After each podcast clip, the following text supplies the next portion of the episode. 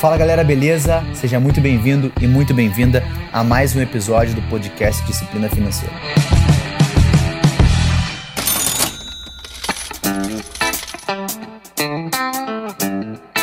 Esse episódio eu quero que você fique aqui, porque a gente vai falar sobre Black Friday, Black Fraud, 13 terceiro, comportamentos de compra e principalmente entender se a compra que você está fazendo, se o que você quer comprar é por desejo ou por necessidade. Antes de você sair daqui e fazer qualquer compra no dia de hoje ou não saber como você deve usar seu 13 terceiro, fica nesse episódio que eu vou te ajudar a entender melhor sobre tudo isso, beleza?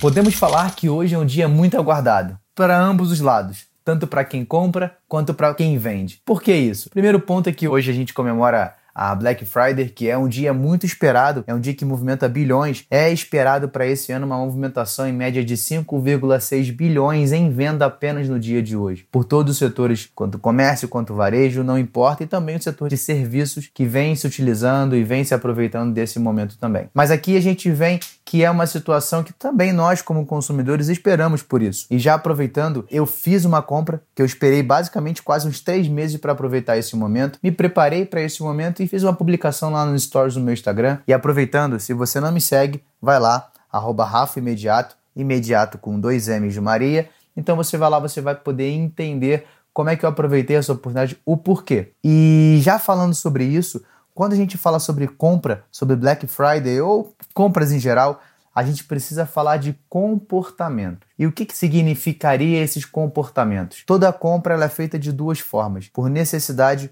ou desejo. Primeiramente, a gente tem que entender que toda a compra ela é feita primeiramente de forma emocional para que depois ela seja feita de forma racional. A gente precisa entender que toda a compra ela é feita primeiro de forma emocional do que racional. E a gente precisa estar muito atento nesses momentos. Uma das coisas que é importante você fazer é se perguntar. Isso, exatamente. Se pergunte se aquilo que você quer comprar é um desejo ou é uma necessidade. E se você tem alguma dúvida sobre isso, eu vou colocar aqui um exemplo bem simples dessa compra que eu fiz. Depois você vai lá, você olha como é que foi feito, mas eu precisava, eu tinha a necessidade de comprar quatro livros. E basicamente o livro, ele para mim é um investimento. A gente fica muito pensando em investimentos quando é ações, tesouro direto, CDB, mas a gente esquece que o maior investimento é em nós mesmos. E um dos pontos que eu faço, além de cursos, é também a leitura, que é uma coisa que vem crescendo a cada dia mais, eu me adaptei muito a essa realidade de me aprofundar na leitura e muito do conteúdo, tanto dito aqui no podcast, redes sociais, nas palestras que eu dou, alguma das bases vem de livros de pessoas que eu gosto, que eu sigo, que eu acho interessante. Mas simplesmente eu quero colocar isso como exemplo para que você entenda. O livro, ele era uma necessidade de assuntos que eu precisava, que eu quero me aprofundar, como metodologia de investimento e finanças comportamentais. E, e a gente falou sobre isso que a nossa relação de compra é muito mais comportamental, ela é muito mais emocional antes do que ela seja racional. Então, querendo me aprofundar nesse assunto,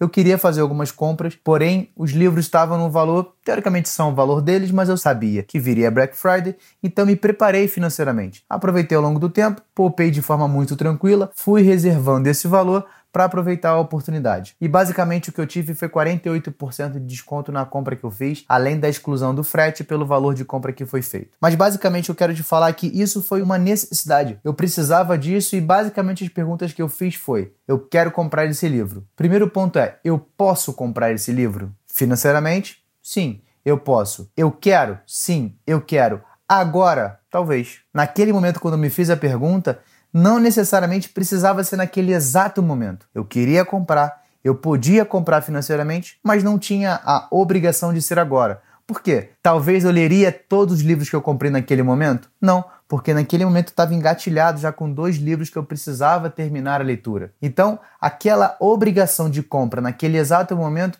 não era uma coisa urgente, não era necessária, não era muito obrigatório, porque eu ainda estava no processo. Então, basicamente, o que eu fiz foi me perguntar entender se era uma necessidade ou um desejo. Ali naquele momento é uma necessidade, como é ainda hoje. Só que não era uma necessidade momentânea. Eu poderia esperar. E o que, que me ajudou a esperar? 48% de desconto, baseado em números, foi 130 reais de desconto que eu tive. Eu poderia comprar basicamente duas vezes o que eu comprei de livro. Foram quatro livros na compra. Poderia ter comprado oito livros com desconto que eu tive apenas por esperar quase três meses. E o que, que mudou? Nada, porque os livros que eu estava lendo eu acabei nesse exato mês. Tive um intervalo aí de uma semana, duas semanas basicamente, sem nenhuma leitura focada, mas eu sabia que viria esse momento e daqui a seis dias, mais exatamente, esse livro está chegando para mim e eu começo esse processo. O que eu quero falar para você é que a gente, nesse momento, a gente quer muito o desejo da compra. E esse desejo, ele vem de muito do que a gente vê, do que a gente escuta, do que a gente conversa e muitas das vezes a gente quer comprar algo que a gente não precisa para agradar pessoas que a gente não gosta. É, é isso mesmo que você falou. A nossa necessidade, o nosso desejo de compra ele é muito do que a gente vê que o outro tem. Talvez a gente possa querer comprar porque, pô, eu vi algo legal, vi um relógio, um livro. Sim, até porque os livros que eu comprei foram por indicações. Mas eu quero, eu posso e eu entendo que aquilo vai me dar uma devolutiva de conhecimento para que eu possa voltar com o conhecimento adquirido para você que está nesse podcast aqui me ouvindo. Então, a Black Friday, ela é de fato um excelente momento para você comprar. Eu não estou dizendo aqui jamais para que não compre. Né? Muitas das vezes as pessoas têm uma visão sobre planejamento financeiro, sobre educação financeira, como, meu Deus, vou ter que poupar até me tornar miserável e nada mais eu posso comprar pelo resto da minha vida até que eu me aposente. Nada disso. Bullshit, mentira. Não é. A questão é você entender que você pode ter um consumo, mas um consumo de forma inteligente, de forma que priorize as suas necessidades do que o teu desejo. Então, um recado sobre a Black Friday para a gente passar para a próxima etapa, para o próximo tópico é compre, mas compre o que te for necessário naquele momento. Eu vou colocar aqui para você uma linha muito tênue quando você quer pensar se compra ou se não compra. Se você fizer essa compra, você vai se fuder financeiramente? Se você não for se ferrar financeiramente, compre. Se você for se prejudicar, for atrapalhar sua qualidade de vida, for atrapalhar o seu relacionamento, for atrapalhar a sua casa, for atrapalhar a sua aposentadoria, de fato isso não é uma necessidade, e sim um desejo. Agora a gente vem para outra ponta que é o décimo terceiro. Para quem é contratado CLT, né, eu já vivi esse momento, hoje não mais, mas quem tem esse momento sabe que é um dia muito esperado porque entra aquele dinheiro que a gente não esperava. Mas eu vi um dado muito alarmante que me chamou muita atenção essa semana: 32% das pessoas preferem comprar presente do que pagar uma dívida que tem. E aqui isso me chama atenção porque o comportamento que nós temos quando essa fala é dita é que nós não precisamos nos responsabilizar com a compra de um produto ou de um serviço que fizemos. Isso nos transforma em pessoas irresponsáveis, medíocres, mentirosas e gananciosas. Porque basicamente, se você quer fazer uma compra, se você quer comprar um presente para agradar uma pessoa, mas internamente você sabe que está prejudicando uma instituição e que naquela instituição existem centenas e dezenas de pessoas que precisam que você pague para que aquilo seja distribuído e aqui a gente está visando uma gestão correta, então você está querendo tirar vantagem esquecendo que você pode estar tá prejudicando alguém na ponta. E não vem com essa de me falar que, ah, mas a empresa que eu devo, o banco tem milhões. Porra, mas ele fez alguma coisa para isso. Ele se preparou para esse momento. E por que você se considera melhor do que ele e tem que prejudicá-lo financeiramente por isso? Desculpa, isso não faz sentido no mundo que eu acredito. Nos princípios e valores que eu sigo, isso para mim não faz sentido. E por isso essa mensagem para mim, ela é muito mais do que apenas uma estatística que 32% de pessoas preferem comprar um presente do que pagar uma dívida. Isso mostra o quanto imunda é a população, o quanto imundo é o cidadão que pensa dessa forma, que ele pode se considerar melhor do que o outro, que ele pode se considerar sem obrigações com o que ele já fez. E para mim é muito forte quando eu falo sobre o compromisso que eu tenho. Nada chega primeiro do que a gente, do que a luz que a gente carrega e a reputação do qual a gente construiu. E se eu chego no lugar e eu falo que eu prefiro comprar um presente, até para uma pessoa que a gente talvez nem goste muito, mas pela questão de agradar do que pagar uma dívida que eu tenho, isso mostra o quão vazio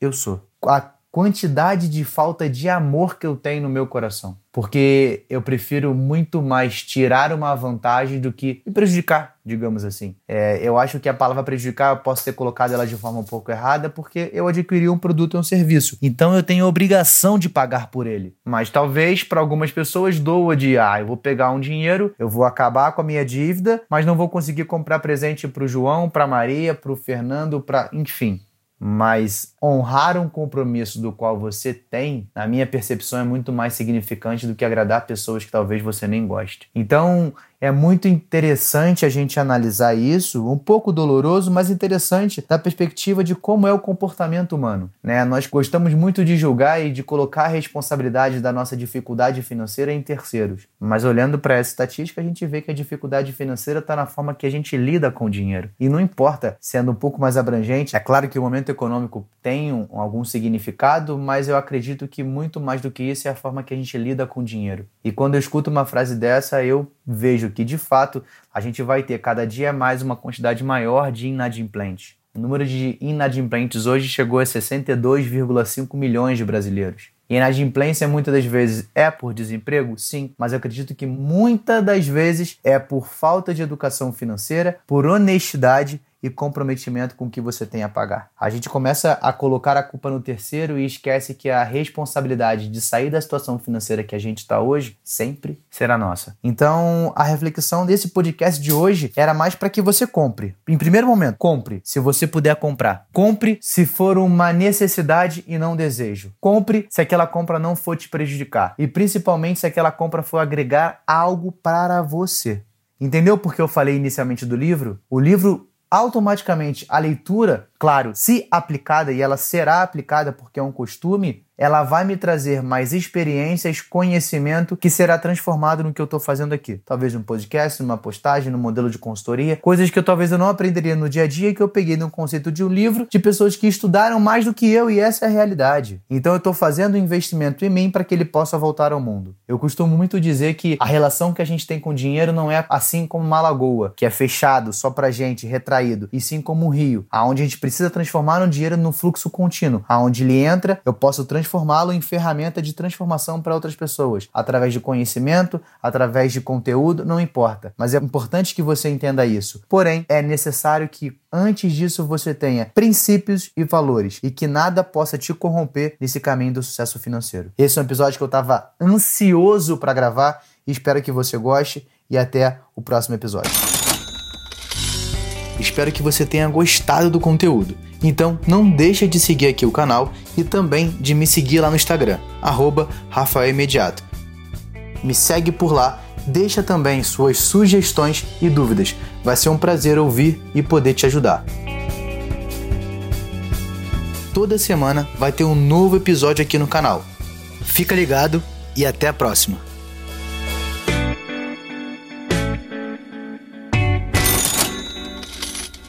Este podcast foi editado por Felipe Mux.